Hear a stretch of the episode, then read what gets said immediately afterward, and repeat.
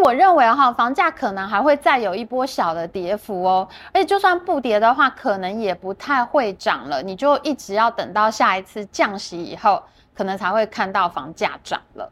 感谢金主爸爸、钻石妈妈，谢谢你们。好了好了，大家不要再敲碗了，我们的会员制上线了，现在就加入会员，记得在网站上加入，避免被抽苹果税哦。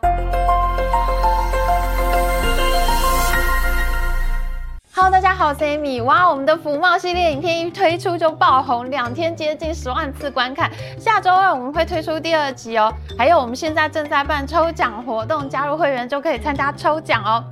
那因为今天呢，这个周末呢是有这个居住正义大游行嘛，所以我们就赶快来推出一个台湾房价大特辑。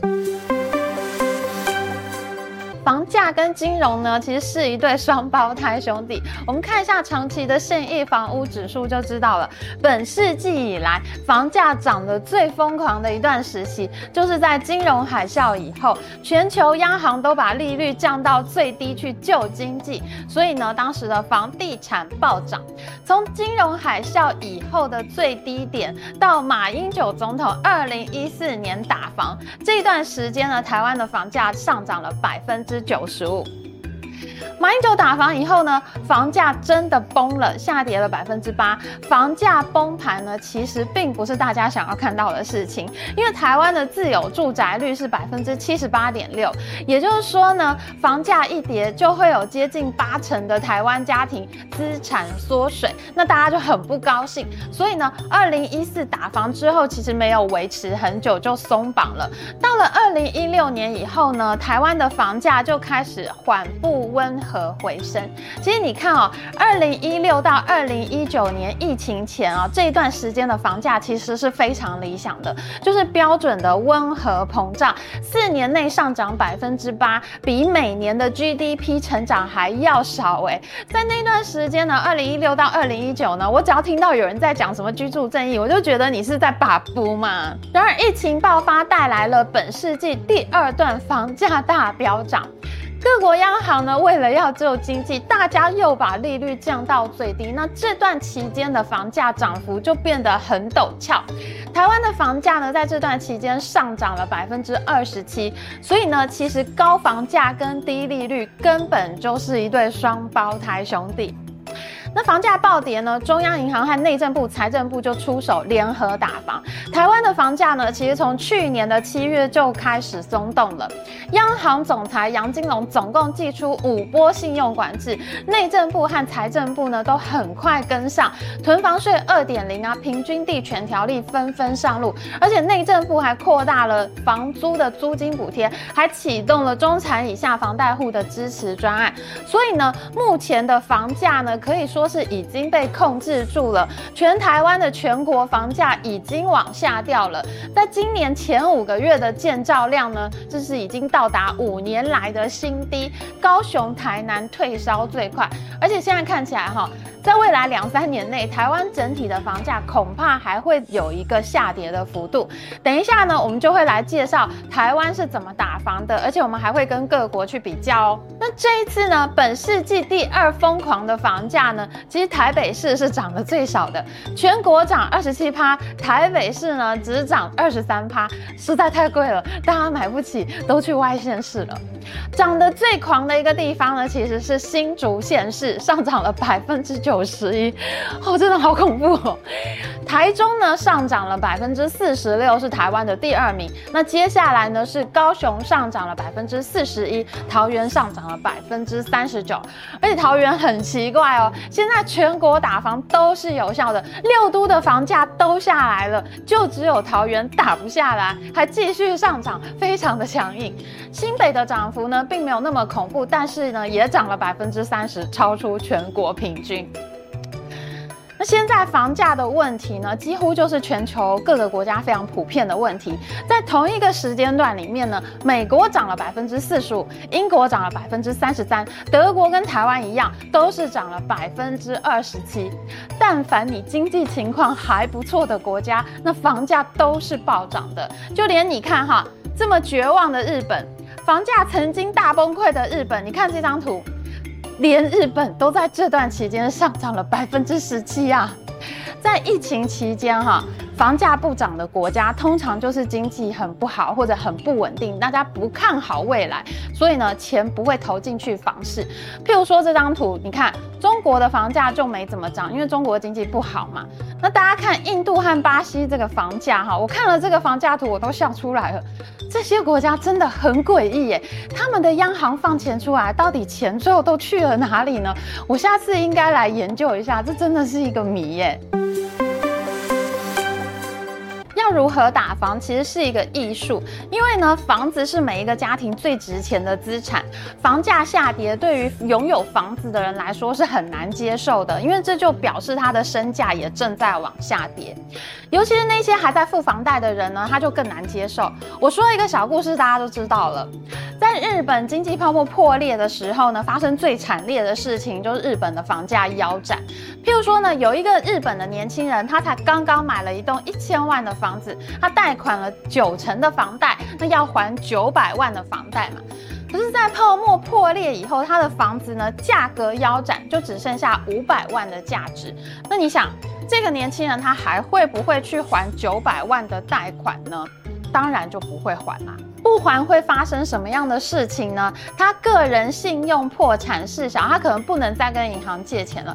可是问题是哈，银行这边就会出现大批的坏账，因为呢，银行已经付给前一任屋主九百万元了。那现在呢，现任的屋主摆烂不还钱的话，银行就只能没收房子。可是呢，银行就算没收了房子，这个房子也只剩五百万的价值了。那么银行这边呢，它就会产生四百万的坏账，在日本泡沫破裂的时候，真的很恐怖哦，是大部分的房子都腰斩呢，所以当时日本的金融业真的是非常的凄惨。那所以呢，最适合的房价呢，对于大多数人来说可以接受的房价，其实是温和的膨胀。你不能涨得太快，可是你要保持一定的小小的涨幅。那大概呢，跟 GDP 成长率差不多，其实就是最好的涨幅。比如说我们刚刚讲过，台湾的在二零一六到二零一九年之间的房价成长率呢，其实就是相当理想的速度了。那这一次台湾的打房呢，是从二零二零年的十二月就开始了，历经五波打房。央行总裁杨金龙是这一次的打房主力啊。央行打房，它最重要的一个手段呢，其实就是选择性信用管制。意思就是说呢，它会一路降低你的贷款成数。就譬如说呢，公司法人他去购买住宅的话呢，以前是没有管制的，很多董事长、总经理他们买房子是不用自己的钱。他就用公司的钱来买，等于呢是掏空股东的钱来帮他买房那当然呢，他们也就会用这种方式来炒房啊。我们的内政部呢，他自己就出过一个新闻。内政部呢，他发现这种公司法人呢，其实就是现在的这个炒房主力。他们买了很多间房子，而且短期交易的行为呢也比较多。那像这种公司买房的行为，在以前是不受限制的。可是呢，现在只要买到第二户以上，你的贷款成数呢就只能贷到四成。这也就是说呢，你自己要准备六成现金的意思。所以呢，这个公司买房的这个行为呢，经过了最近五波的打房措施以后，现在是受到了很大的限制了。另外，在自然人买房的方面呢，也是越收越紧了。在二零二零年第一波打房的时候，央行是限制自然人买第三户以上的房子呢，你的贷款只能贷六成。然后呢，一波一波打房，贷款成数呢就从六成打到五点五成，再打到现在的四成。那这就是说呢，如果如果你要买第三栋房子的话，你只能跟银行贷款四成，你要自备六成的现金。诶，那大家有没有觉得很奇怪呢？为什么央行一开始只收紧第三栋房子的房贷呢？其实这是因为哈，通常买第二栋房子的人呢，这是换屋族的需求，有非常多年轻的夫妻呢，他们一开始买房的时候，因为没有太多钱嘛，他们只能买非常小面积的房屋，一直存钱存钱，等到他们生小孩了以后，存了比较多钱了以后呢，他们当然就会去换屋，换一个比较大的房子。那通常的做法呢，就是这一对夫妻他会去买一个大一点的房子，然后把这个小面积的房子租出去。那接下来呢，他就用这个租金来付第一栋房子的贷款，而他自己本来不是每个月都要交贷款吗？可是呢，他现在就挪来交第二栋房子的贷款。那所以呢，就会出现这个换屋族，他有两栋房子都在交贷款的情况。那这是非常普遍发生在三十岁到三十五岁夫妻会出现的情况。不过就连换屋族呢，他们在今年六月也被暴击了。央行的第五波打房就打了换屋族。如果你是要在六都啊或者新竹县市买房子的话，你的第二栋房子只能贷款七成了，你需要自备三成的现金。所以现在呢，真的是越收越紧了。哎，你会不会觉得很奇怪啊？竟然银行还可以贷款给第三栋房子、第四栋房子吗？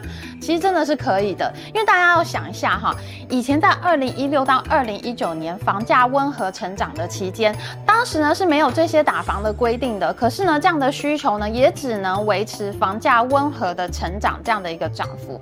那如果你把这些需求全部都打掉，你不准银行贷款给第三栋、第四栋房子的话，其实那就有可能会打得太狠了，连温和成长的需求呢都撑不住，那你就很有可能会把房价给打死了。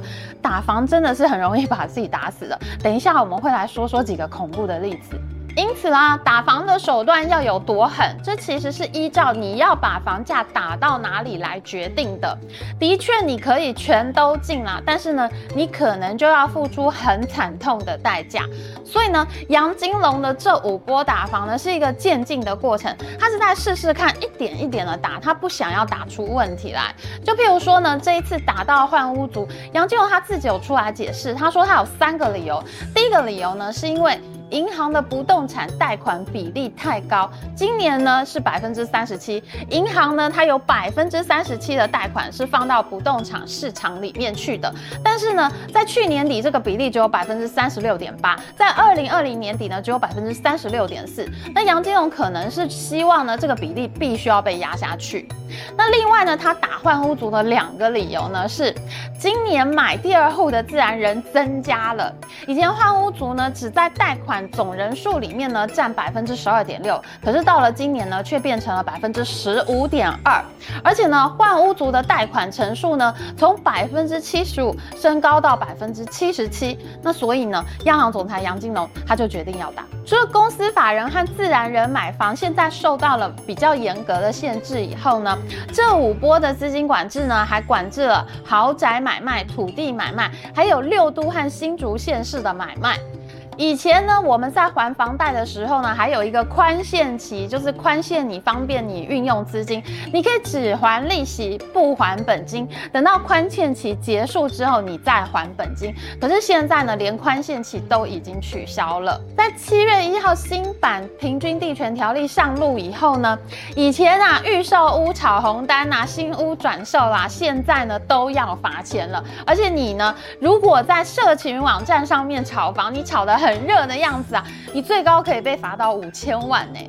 那司法人买房呢，就我们刚刚说那个公司企业买房啊，以后呢，司法人买房都要报内政部核准哦。那你预售屋，你想要解约，你买了预售屋，我突然不想买，你要解约，你还要向内政部申报哎。所以现在呢，真的是管得蛮严的啦。所以我认为哈，房价可能还会再有一波小的跌幅哦，而且就算不跌的话，可能也不太会涨了，你就一直要等到下一次降息以后，可能才会看到房价涨了。金龙打房，我认为是打得非常好的，因为它是一点一点慢慢加重力道，这样就不容易发生惨剧。现在大家喊居住正义，我觉得现在喊你是有一点道理的，因为在疫情降息期间，房价真的涨得太快了。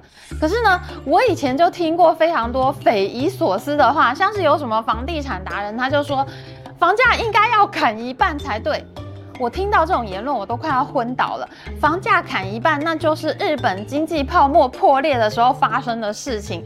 房价大跌，对任何经济体来说都是不可承受的惨剧，因为国民财富和金融业都有很大一部分是放在房地产上面的。那我们接下来就要讲几个同时间哈，跟杨金龙一起打房，结果打出大悲剧的例子。首先呢，中国打房打到通货紧缩，这个我们追剧时间呢一直都有在追踪，真的很惨啊！习大大在二零二零年祭出三道红线政策，房地产公司呢，它只要财务超标，譬如说呢，它的负债率超过百分之八十的话，银行就不准再贷款给这家公司。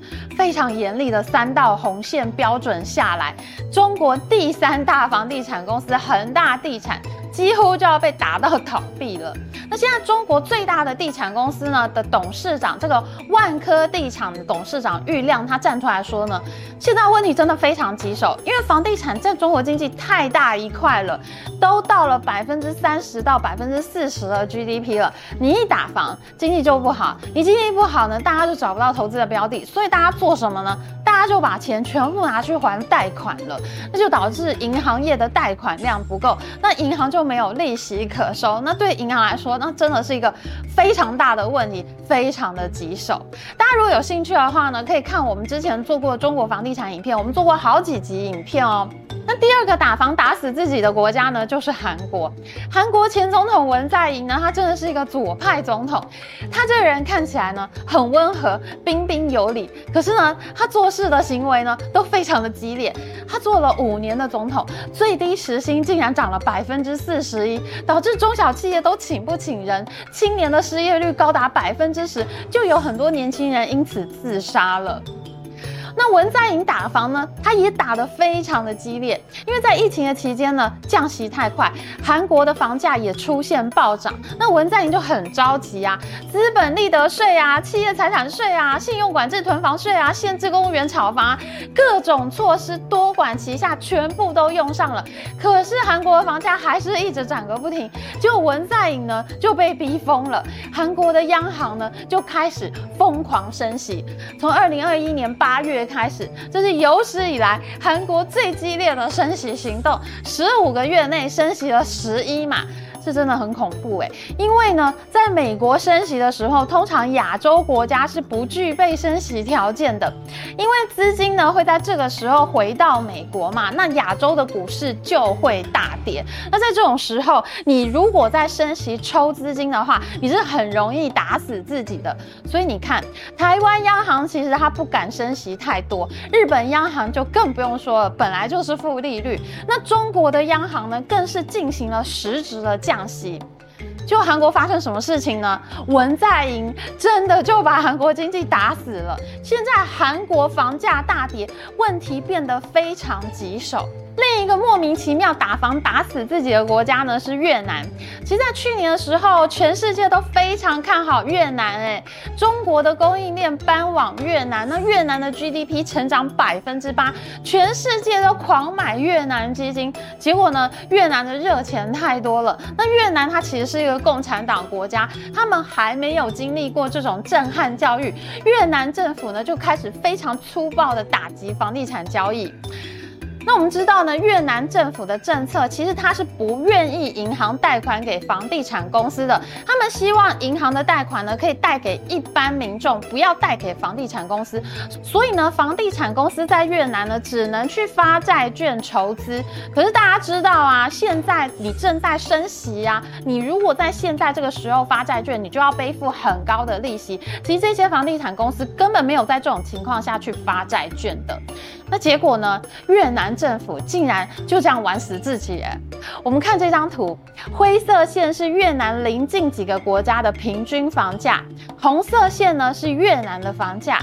竟然越南的房价呢也是接近腰斩，十万家房地产相关的公司倒闭，上兆元的新建案烂尾，而且这里面有很多中国投资客的钱。现在越南的情况呢，也变得非常难以处理，因为房地产是一个很大的产业，它牵动了这个钢铁业、水泥业，还有房仲啊、开发商啊、建商啊，还有这个工人嘛，就是做工的工人，这种程度的房价暴跌都不是你可以轻易挽回的。那现在呢，中国跟韩国房地产的问题都已经非常棘手了，可是越南呢，比他们还要更严重。所以啦，我们在讲居住正义的时候，也也是要兼顾经济成长的。这一集的影片呢，我们就希望大家能够理解，平常鬼叫鬼叫乱打房的人，其实有一些人，我不是说全部人哦，其中有一些人真的是不太负责任的，乱打房真的很容易打死自己。所以其实打房是真的要温和渐进的。好的，喜欢我们影片，请记得帮我们按赞，还有记得按订阅频道加开始小铃铛。我们下次再见哦，拜拜。